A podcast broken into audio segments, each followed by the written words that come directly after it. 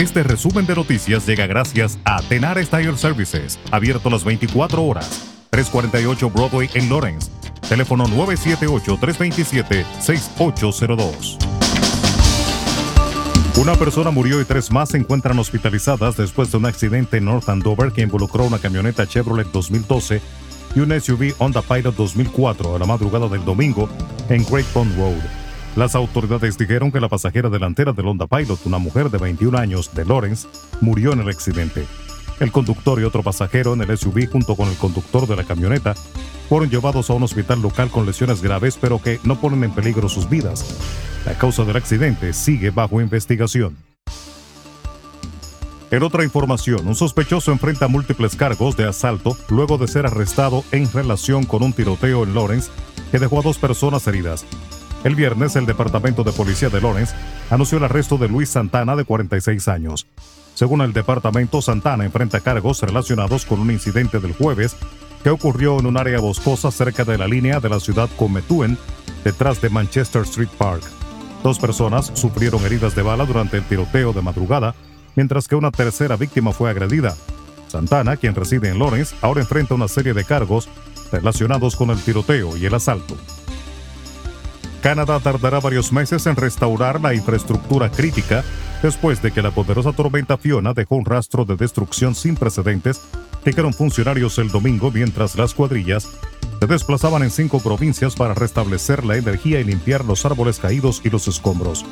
Es como una zona de guerra total, dijo Brian Button, alcalde de Porta Basque, una de las ciudades más afectadas en el extremo suroeste de Terranova, con poco más de 4.000 habitantes. Más de 20 casas fueron destruidas y el costo de los daños es de millones de dólares aquí ahora, dijo Button en una entrevista.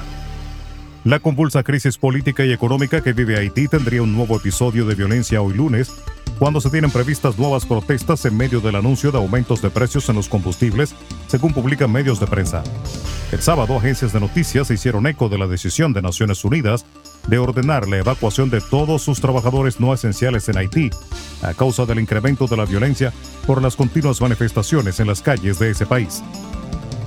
En Puerto Rico, alcaldes del Partido Nuevo Progresista PNP y del Partido Popular Democrático PPD reprobaron el domingo la gestión de Luma Energy para restablecer el servicio eléctrico en Puerto Rico a una semana del paso del huracán Fiona. La indiferencia de Luma Energy ante la crisis humanitaria que se vive en Ponce es inaceptable. No han sido capaces de restablecer el servicio eléctrico, criticó el alcalde popular de Ponce, Luis M. Irizarry Pavón. Los datos del gobierno apuntan a que 50 instituciones hospitalarias aún carecen de acceso al servicio eléctrico. En la República Dominicana, el Consejo Nacional de Seguridad Social aprobó reducir un 50% el copago del Seguro Familiar de Salud del régimen contributivo en los servicios de hospitalización, cesáreas, cirugías, trasplante renal y otras enfermedades de alto costo. Con esta decisión, el órgano rector del Sistema Dominicano de Seguridad Social contribuye a disminuir el gasto tomando en cuenta que estos servicios de salud representan la mayor demanda de las atenciones solicitadas por los afiliados, según propuesta enviada por la Superintendencia de Salud y Riesgos Laborales CISALRIL al Consejo Nacional de Seguridad Social.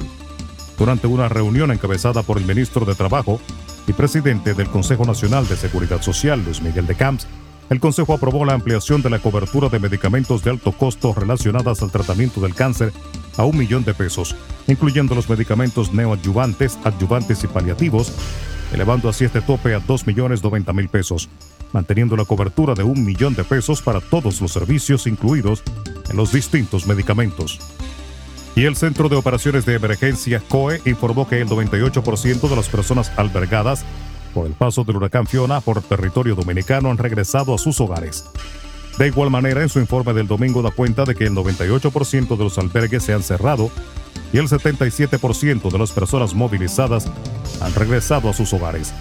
Además, el 96.52% del servicio eléctrico ha sido rehabilitado y el 63.39% de los acueductos han sido también rehabilitados. Resumen de noticias. La verdad en acción. Jorge Auden. Conduzca seguro confiando el cuidado de sus ruedas a Tenares Tire Services, abierto las 24 horas, los 7 días de la semana.